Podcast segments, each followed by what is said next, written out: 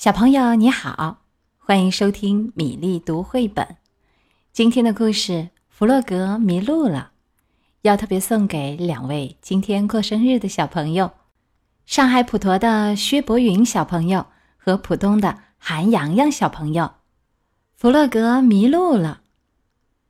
这是一个美丽的秋日，弗洛格、野兔、老鼠和小鸭在玩捉迷藏的游戏。现在轮到弗洛格去找人了，他正在数数，一、二、三、四。小鸭站在树后面，它伸出头，偷偷地瞄了瞄弗洛格，不放心的提醒道：“弗洛格，你可不准睁开眼睛啊！”二十一、二十二、二十三。弗洛格不理他，继续大声数着。伙伴们纷纷向不同的方向跑去。老鼠跑向一棵大大的树，树上有好多叶子。我躲在里面一定很安全，谁也找不着。老鼠心里想着，于是它赶紧爬上树，躲进严严实实的树叶里。六十八、六十九、七十。野兔跑到山坡上，它发现一个深深的洞，立马有了主意，藏在里面。肯定让弗洛格找不到。野兔深深地憋了一口气，把身体缩呀缩呀，好不容易才缩进了洞里。可那对长耳朵还露在外面。八十四、八十五、八十六，弗洛格数得越来越快了。小鸭呢，焦急地跑来跑去，它还没有找到合适的地方呢。这时。弗洛格已经快数完了，一百。弗洛格一数完，马上松开手，睁开眼睛，转过身来。结果他看到一尊雕像，有洁白的羽毛、黄色的嘴和脚掌。嘿，这雕像看起来怎么跟小鸭一模一样？他心里直犯嘀咕的走开了。我来喽，谁还没藏好的？我马上就能找到，弗洛格大声喊道。他朝森林走去，边走边仔细的左看右看。伙伴们都藏到哪儿去了呢？啊，等等！弗洛格停了下来。从大树后，他看到很大一堆落叶，肯定有人藏在那里面。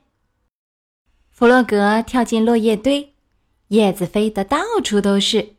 可是没有人藏在那里，弗洛格只好继续向前走。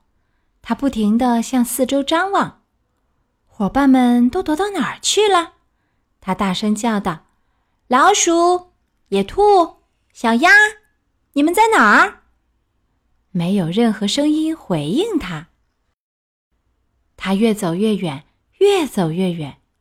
森林里很安静，弗洛格。可以清楚的听见自己的脚步声，他开始有点害怕了。我还是回家吧，弗洛格心想。天一定很晚了。可是哪儿才是回家的路呢？所有的树看起来都一模一样。弗洛格向右走几步，又向左走几步，最后他在一个树桩上坐下来。我迷路了。我回不去了，我再也见不着野兔、小鸭和小猪了。弗洛格伤心的想。坐了很久，弗洛格才平静了下来。他抬起头，看到天上有只鸟儿在飞，在树林上方，太阳正要下山。在家里，我每天都能从窗前看到日落。弗洛格灵机一动，那么。假如我一直朝着那边走的话，就肯定能回到家。他高兴地跳起来，朝着太阳落下的方向跑去，穿过树林和草地，来到一条小溪前。他加快速度，腾空跳起，很大的一个青蛙跳，弗洛格跳过去了。终于快要走出森林了，弗洛格看到了野兔、老鼠和小鸭。他们在焦急的大声叫：“弗洛格，你在哪儿？”原来大家都在找他。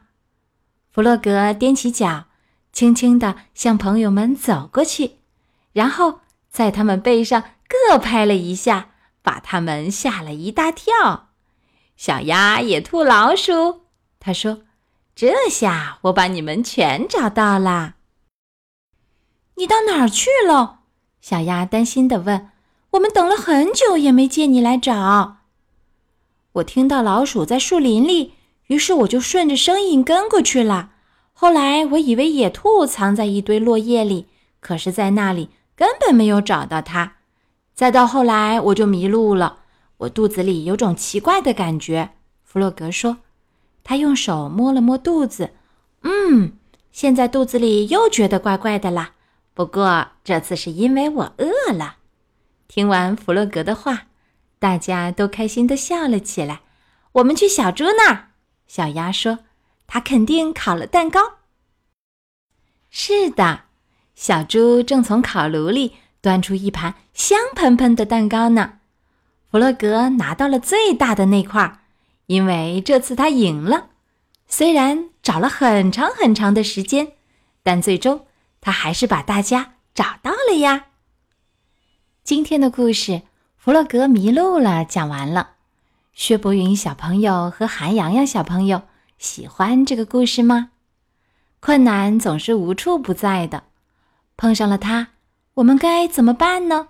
是伤心难过，等着爸爸妈妈来帮助自己，还是冷静地观察周围的一切，开动小脑筋，自己试着战胜困难呢？当你冷静下来的时候，你就会发现，原来困难其实也没有那么可怕嘛。再次祝福两位小朋友生日快乐！祝福你们平安、健康、幸福的长大。这里还有洋洋小宝贝的爸爸妈妈送来的祝福呢。洋洋宝贝，今天你周岁了，生日快乐！去年的今天，你带着全家人的期盼来到了这个可爱的世界。胖乎乎的你，给豆豆姐姐，给全家人。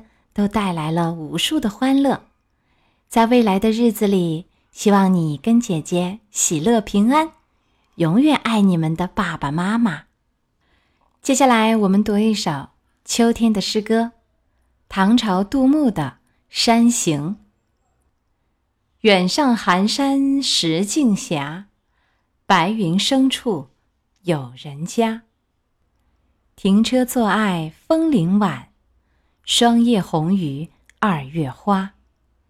一条石头小路蜿蜒曲折地伸向充满秋意的山峦，白云生发之处，隐隐约约有几户人家。